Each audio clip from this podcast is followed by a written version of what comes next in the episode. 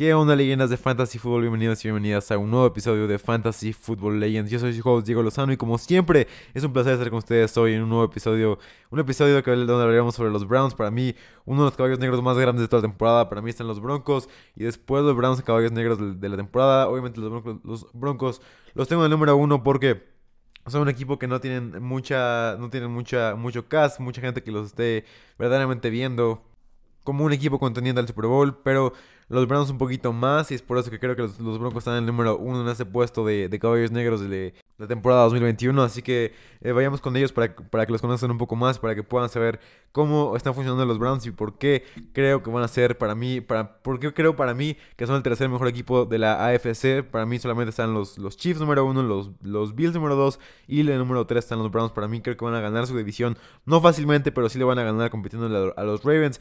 Los Steelers serán el número 3 y los Bengals serán el número 4 con mucha esperanza. Tal vez los Steelers podrán ser el último lugar de la, temporada eh, de, la, de, la, división, perdón. Puede, puede ser posible, no veremos qué pasa, principalmente porque tienen al peor quarterback de toda la división. Así que veremos qué pasa esta temporada. Pero el head coach de los Browns es Kevin Stefanski. Para mí, de los mejores coaches de temporada pasada, fue el mejor coach de la temporada pasada.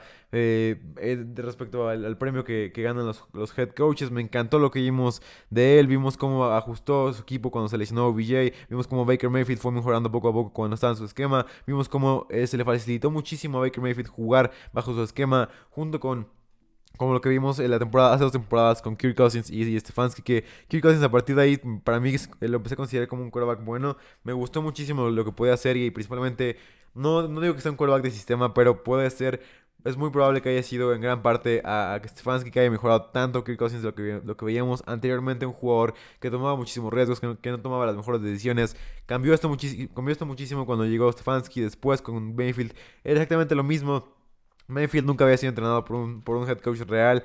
Por fin le dan un head coach real y vemos lo que pasa con Baker Mayfield. Para mí, un quarterback top 10 en esta temporada. Increíble lo que vimos en principal, principalmente en la segunda mitad de la temporada. Fue algo, la verdad, muy bueno. Me encantó, muy grato ver a, a Baker Mayfield jugar de esta manera. La verdad es un jugador que confío en él. Me gusta bastante lo que puede hacer tiene varios momentos que, que, que, son llamados hasta Baker Mayfield, momentos Baker Mayfield, en donde vemos que se apresura mucho, que no toma las mejores decisiones, que tal vez hace una jugada muy tonta, pero que al final le sale, se crea un poquito, tiene este, este un poco de, de carisma que, que a todos nos gusta. Veremos qué pasa al final de cuentas esta temporada con Baker Mayfield. Pero para mí es el tipo de quarterback que te puede ganar un Super Bowl. Para mí sí lo creo frecuentemente. Te, te diré más adelante por qué. Pero creo que Baker Mayfield es un, es un quarterback de los que te pueden llevar a un Super Bowl. No, no, es un quarterback promedio. Para mí es un quarterback arriba del promedio. Que es bueno y que te puede hacer una buena jugada con su brazo. Vimos esta jugada en el, Divisional contra los Chiefs, en donde tomó una mala decisión al principio del, del tercer cuarto, se la lanza a Tyron Matthew, pero también sus receptores no eran los mejores. Estaba Landry, que es muy bueno, pero después estaba Higgins y eh, Donovan Peoples Jones. No tenían el mejor, el mejor caso de receptores ahora con OBJ y Jarvis Landry una temporada completa con Stefanski. Me parece que será algo increíble. El offensive coordinator es Alex Van Pelt, que fue el ex coach de quarterbacks de Packers y de Bengals hace dos temporadas. La temporada pasada fue el el, el, offensive coordinator de los, de los Browns. Todos sabemos que Stefanski lleva esta ofensiva, pero le ayuda muchísimo tener a Alex Van Pelt. Como defensive coordinator está Joe Woods, que en 2019 fue coordinador de defensive backs y además fue coordinador del juego aéreo de los, de los Niners cuando fueron, cuando fueron, iba a ser campeones, pero fueron campeones de su, de su conferencia. Terminaron perdiendo el Super Bowl, pero gran trabajo de Joe Woods, me parece que es un buen coordinador defensivo y ayudó muchísimo a esta defensiva a crecer. De cierta manera, el cap space es de 20.9 millones, es el séptimo mejor de toda la liga. Tienen varias necesidades. Para mí la número uno es el cornerback. Después linebacker. Solamente son dos realmente. Pero cuando me refiero a necesidades es como para poder mejorar todo el equipo. Porque podemos ver que tienen otras puestos donde se puede mejorar para ser un equipo arriba del promedio. Ya lo son, pero para poder ser un equipo en estas posiciones, un equipo arriba del promedio, para mí donde puedes mejorar eh, la posición, son los jugadores que tienes ahí son promedio, pero puedes tener un jugador mucho, mucho mejor ahí. Me parece que defensive interior es una posición que puedes mejorar y otra posición que puedes mejorar tal vez sería Jedrick Wills no jugó muy bien. No, no, digo que traigas uno nuevo, pero sí que pongas énfasis en mejorar los errores de, de Wills. En poner énfasis en tu joven que estaba creciendo muy bien, que hizo muy buenas jugadas, pero que al final de cuentas no fue tan bueno como, como la línea ofensiva lo era. Principalmente ahí era donde se, donde se originaba todo el peligro cuando le, cuando le llegaban a Baker Mayfield. También sufrió varias lesiones que le, que le afectaron la temporada. Espero que puedan mejorar un poco más esto que pasa con Jedrick Wills, pero veremos qué pasa. Eh, yo creo que sí, yo creo que sí van a ir, van a enfocarse en esto porque sabemos todos que tiene mucho que mejorar Jerry Wills porque es un jugador con mucho, mucho potencial. Lo vimos en temporada pasada. Para mí era el mejor tackle de temporada pasada. No sé cómo carajo los Giants no lo seleccionaron, pero para mí era el número. Bueno, era el número 2. Ahora que lo pienso, tener el número 1. Me cae Beckton. Me, me, fue bastante bien en ese, en ese, en ese pick. Pero, eh, como te digo, esperamos que lo puedan hacer bien. Llegaron varios jugadores, gran, gran off-system de los, de, los, de los Browns. Para mí fue de las mejores free agency, si no es que la mejor free agency de toda la maldita liga. Me encantó lo que hicieron. Trajeron a Troy Hill, el cornerback del slot de los Rams. Para mí, el mejor cornerback del slot. Trajeron también a John Johnson, safety de los Rams. Para mí, el segundo mejor safety, el tercer mejor safety, perdón, después de Buda Baker y de Jesse Bates. También trajeron a Anthony Walker, el linebacker que a mí no me parece para nada bueno de los Colts. Y trajeron por último apenas hace algunos días a Jerry Clowney, el Edge Rusher que era de los, Titanes. Primera ronda, si por si no lo sabías, Miles fue, fue primera selección de 2017. J.D. Clowney fue primera selección de 2014, así que tienen dos jugadores de primera selección, dos edge rushers de primera selección. Me parece que pueden hacer muchas cosas increíbles ahí. J.D. Clowney ya no es el mismo, es cierto, pero todavía tiene mucho, mucho potencial, muchas cosas eh, bonitas que verle. Me gustó muchísimo esta contratación. No veía cómo los equipos no, lo contrataban. Ya sé que no es tan bueno en pass rush, pero tiene mucho potencial en coverage. Puedes explotarlo ahí. Puedes también estar intercambiando con Oliver Burton, que también está ahí en el equipo. Se fueron también varios jugadores. Se fue Terrence Mitchell. Buen cornerback. Para mí el cornerback uno de los Browns. Fue, se fue a los Tejanos. Eh, ya sé que los Tejanos hicieron muchas contrataciones raras. Hicieron buenas contrataciones, algunas, algunas muy malas. Pero no fue tan mala la Free Agency. Los Tejanos contrataron a, a, Free Agents muy, muy random, si quieres decirlo así. Terrence Mitchell es alguien muy random que no es tan bueno, pero tampoco es tan malo. Es un jugador y tal vez hasta me atrevería a decir arriba del promedio, así que fue una buena contratación de los Tejanos.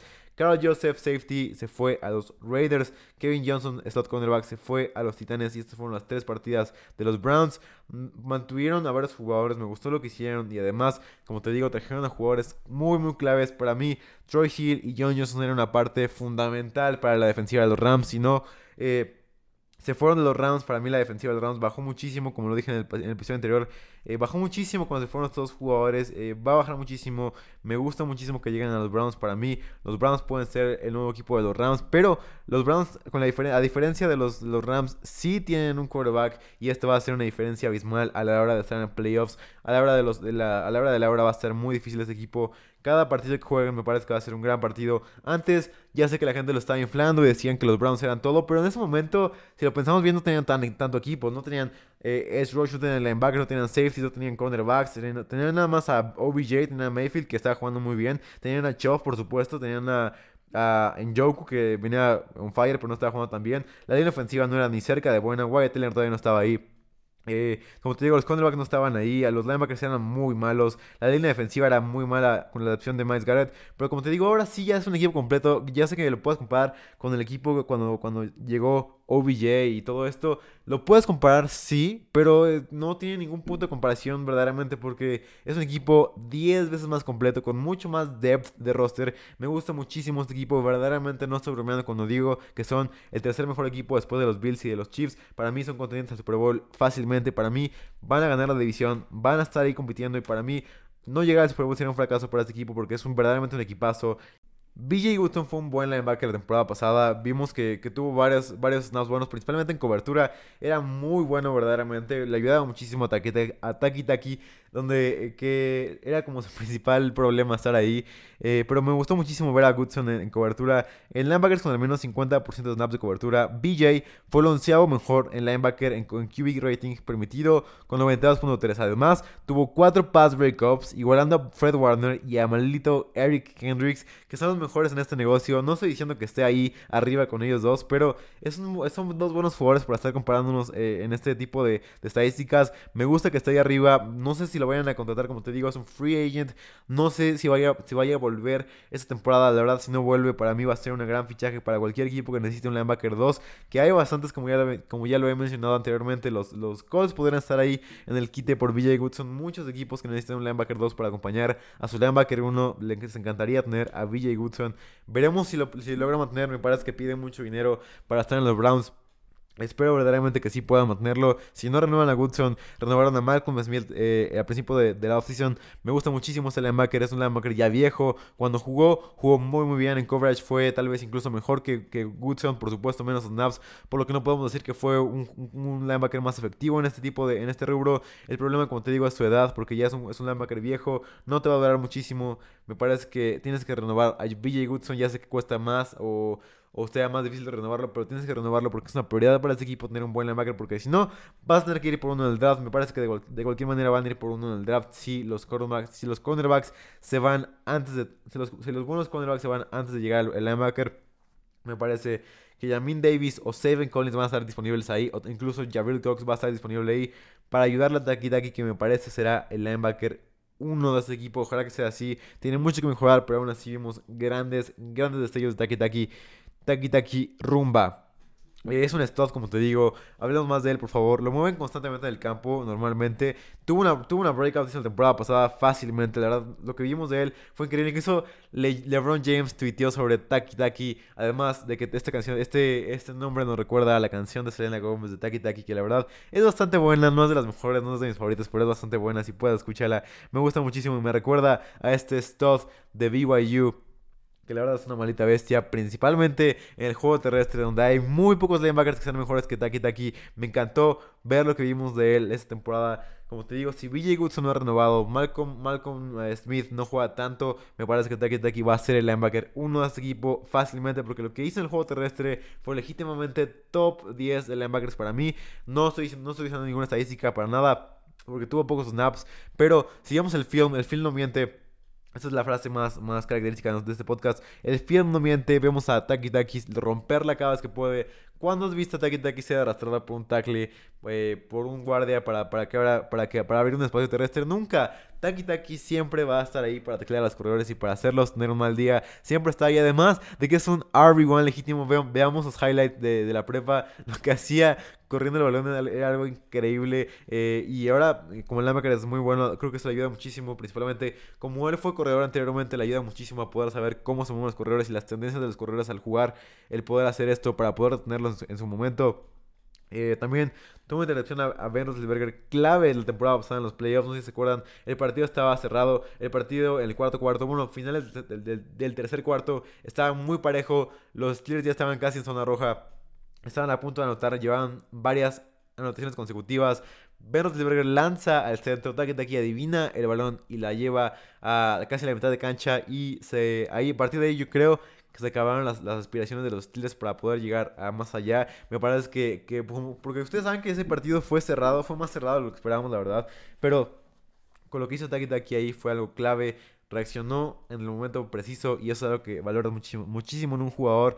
Aquí te va lo increíble que es Troy Hill. En jugadores con al menos 300 snaps de cobertura en, el slot, solamente Jimmy Morland, Marlon Humphries y Desmond King permitieron menos yardas que Troy Hill. Nada más permitió 181 yardas después de la recepción. Fue el segundo mejor en este rubro. Fue también el cornerback del, slot perdón, con más intervenciones con 3. Y además fue el que peor QB rating permitió con 75.8 de QB rating. Ya sé que pasamos muy repentinamente, pero si no entendiste muy bien este cambio, pasamos ahorita a hablar de los cornerbacks de los, de los Browns. Greedy Williams tuvo una lesión terrible temporada pasada por lo que no pudo jugar casi ningún snap, si no es que ningún snap de la temporada pasada. Fue algo malo, por supuesto, porque queríamos ver más de este jugador de LSU. esperábamos mucho de él cuando salió del draft del 2018. No pudimos ver más de él. Esperamos que pueda jugar esta temporada, pero aún así necesitas traer un cornerback que sepas que va a ser un, jugador que va a iniciar desde el primer día, o por lo menos que va a estar ahí compitiendo y rolando snaps con, con Greedy Williams para que puedas tener la seguridad de tener a alguien más ahí en el depth. Porque como te digo, se fue Terrence Mitchell y los Browns se quedaron sin un cornerback 1 esta temporada. Denzel Ward ya no es el mismo de antes. Denzel Ward ya es un jugador que ya, no, ya está grande. Que ya no es un cornerback 1. Es un cornerback 2 promedio eh, at best. Tiene partidos que son muy malos para él.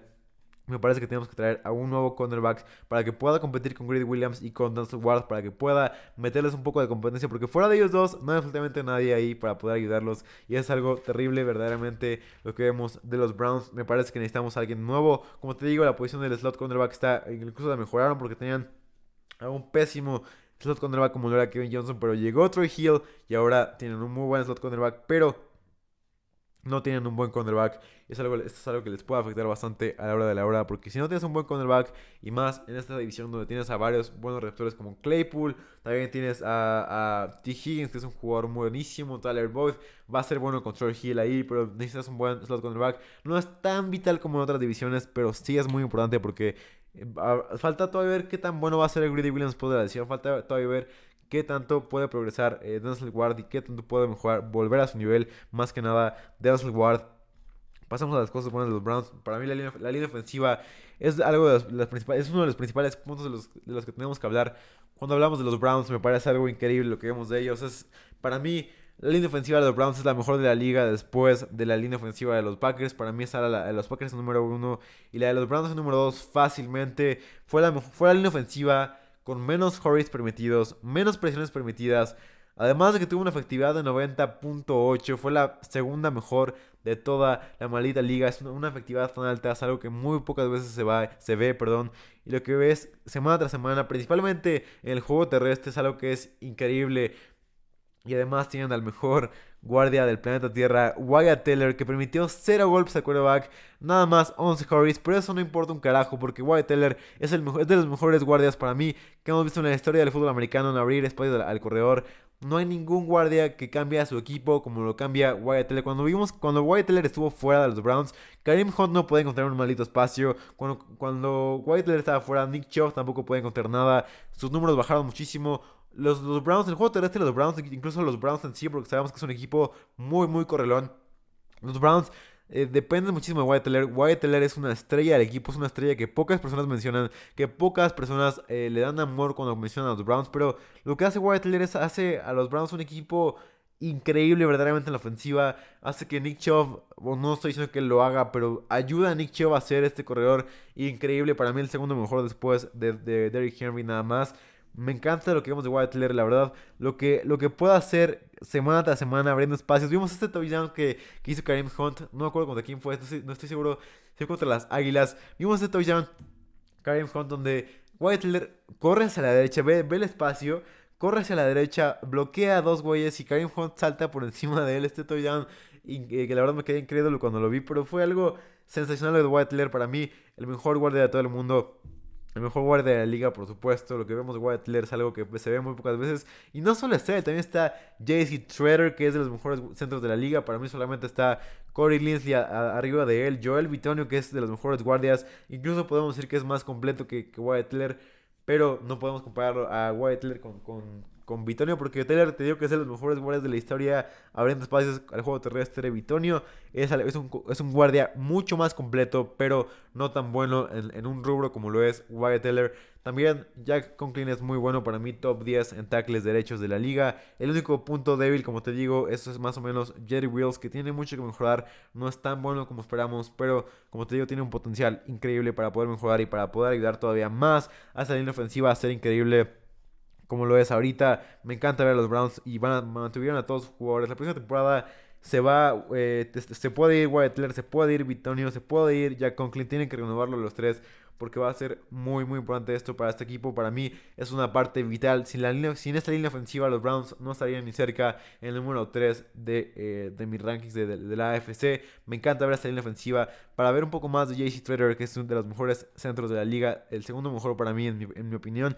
En mi humilde opinión es algo increíble lo que vimos. Permitió 6 golpes al quarterback. Fue el segundo mejor en la liga. Permitió 7 presiones al quarterback. Segundo mejor en la liga. Y tiene una efectividad de 99.3. Segundo mejor en la liga. Adivina quién fue el primero en todos estos rubros. Por supuesto, Corey Linsley, que es una maldita bestia. Que ahora juega ya en los Chargers. Que para mí fue un fichaje sensacional para los Chargers. Tienen allá el mejor centro de la liga, los Chargers.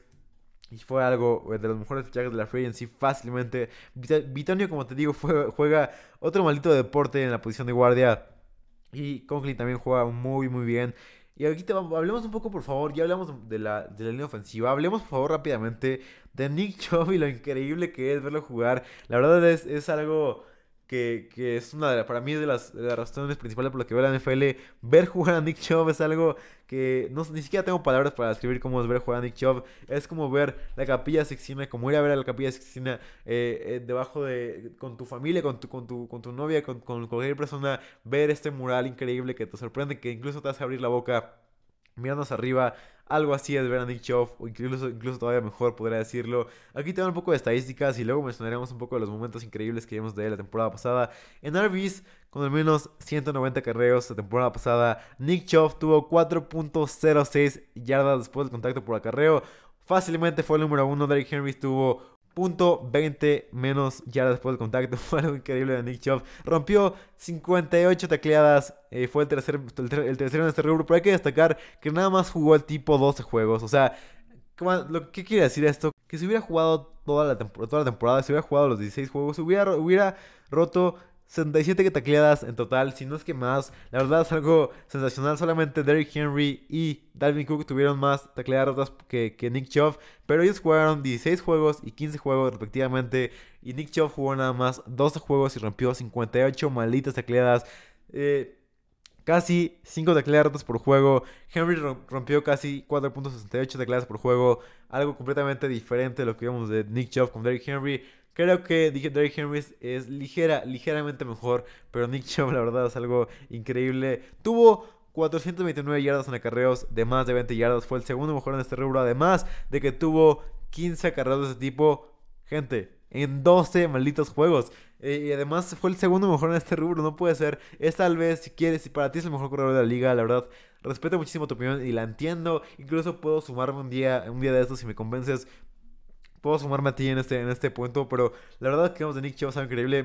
Para mí, mi jugada favorita de él esta temporada, lo, que me hizo enamorarme de él, esta jugada contra las Águilas donde se va uno, se va otro, nadie le puede taclear, eh, se desliza por otro lado, tira a uno como si fueras un malito niño con, con su brazo, lo hace trucking en otro, es una malita eh, técnica, es una maldita clase semana tras semana de cómo correr el balón, de cómo ser un corredor elusivo, un corredor que se puede escapar cuando él quiere y un corredor que puede romper tecleadas cuando quiere y cuando puede, porque Nick Chubb hace lo que le da la gana y es algo que nos encanta ver semana tras semana. Shout out a Bad Bunny que es increíble. Baker Mayfield en la segunda mitad de la temporada siguiendo con esta ofensiva, jugó muy bien la temporada pasada. Eh, como un quarterback tal vez top 10 de la liga. Ya sé que puedo estar exagerando, pero a mí, a mí me encantó lo que vimos. Fue espectacular lo que vimos de él. Y gente, por favor, no seas, no seas, eh, no sean estas personas, este tipo de personas que, que creen que Odell, Odell Beckham arruinaba la ofensiva de Browns. No crean que porque Odell estuvo fuera la ofensiva fue mejor. No fue así. Fue porque, porque Baker Mayfield se fue acoplando más al sistema de, de Stefanski. Porque Stefanski le enseñó más a leer las progresiones de los quarterbacks fue más por esto. O sea, OBJ no hubiera soltado ese balón eh, contra, en, la, en la zona de anotación que hizo que, que, soltó Higgins contra, contra Sorensen, donde le golpea. Higgins suelta el balón como si fuera un maldito huevo, así lo, lo suelta como si nada. OBJ no hubiera saltado, hubiera incluso saltado a esta tacleada OBJ es un jugador de otro maldito planeta. Por favor, démosle respeto que se merece. Me encanta verlo jugar. Tuvo varias jugadas muy, muy buenas temporada pasada. Por favor, démosle respeto que se merece a OBJ. Me parece que no tuvo temporada, la mejor temporada de temporada pasada, pero lo que vemos de Odell Beckham no es para nada una persona que va a empeorar tu, tu ofensiva. En el mejor de los casos va a ser eh, tal vez el mejor jugador de toda tu ofensiva. Landry sí tuvo un gran, gran, una gran temporada. Para mí fue un top 12 wide receiver, sino que top 15 podría ser. Eh, tuvo en yardas por de corrida, tuvo 2.11. La verdad fue increíble. 75% de pases atrapados en su dirección, que fue el onceavo mejor. Además de que fue la verdad, el, wide receiver uno de los Browns y fue increíble cada vez que se lo pedían. Y en fantasy fue bastante bueno al final de temporada. No espero lo mismo esta temporada por, el regreso de OBJ. Pero lo que vimos de Jared Landry fue increíble, tanto en fantasy como en vida real. Me gustó muchísimo verlo jugar. Y la verdad, esperamos ver mucho más de, mucho más de él esta temporada. Todos sabemos que es un jugadorazo Jared Landry. Mal Garrett con Javon Clancy, como te digo, como lo dije al principio del episodio, es algo que me emociona muchísimo. Es lo que todo el mundo quiere tener en su equipo fácilmente. Garrett tuvo 13 sacks la temporada pasada, fue tercera mejor en la liga. Tuvo, fue top 12 en presión la temporada pasada y además tuvo un pressure rate de 7.4. No fue el mejor edge rusher, no fue tal vez ni siquiera top top, eh, top 5, pero, pero, fácilmente fue top 10 la temporada pasada. Me gustó muchísimo ver a Miles Garrett jugar y con J.D. McClowney ahí, que, que, no es el mismo como te digo, pero aún así es muy funcional. Me gusta muchísimo esta defensiva y si el experimento de J.D. McClowney no funciona, está ahí Oliver Vernon para poder jugar bien. Josh Johnson tuvo 29, perdón, John Johnson tuvo, tuvo 29 stops, fue el octavo mejor en la liga. Además de que fue el safety con menos yardas por recepción permitida, con nada más 7. Lo mencioné anteriormente, pero es por si, por si, por si no escuchaste de los Rams o por si no querías, por si no, por si no te acordabas de este dato, recordártelo. Ronnie Harrison me parece un safety sensacional. Me gusta muchísimo lo que vemos de él. Me parece que será el free safety titular de los, de los Browns. No es su posición habitual, pero como llegó John Johnson, me parece que será eh, John Johnson de, strong safety y Ronnie Harrison o de nickel safety o de free safety. Me gusta muchísimo ver a Ronnie Harrison. Para mí fue top 10 eh, de safeties en jugadores con menos, con, menos de, con menos de 500 snaps. Me gustó muchísimo ver a Ronnie Harrison. Para terminar este episodio, el draft ideal para mí es que traigan a Seven Collins, que me encanta en este equipo. Para mí, Seven Collins con Taki Taki sería alguna explosión tremenda de linebackers. O BJ Goodson con eh, Seven Collins, o como quieras llamarlo, como quieras formarlos. Para mí, Seven Collins es un super es un jugador increíble, verdaderamente. Ojalá podamos verlo en los Browns. Ojalá podamos verlo en esta defensiva que me parece muy buena para mí. Eh, cerramos este episodio con esta frase.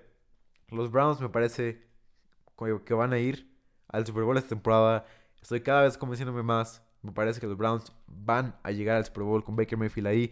No se sorprendan cuando lo vean. Lo escucharon aquí primero en Fantasy Football Legends, por supuesto. Soy Diego Lozano. Esto fue Fantasy Football Legends. Hasta la próxima. Cuídate. Bye.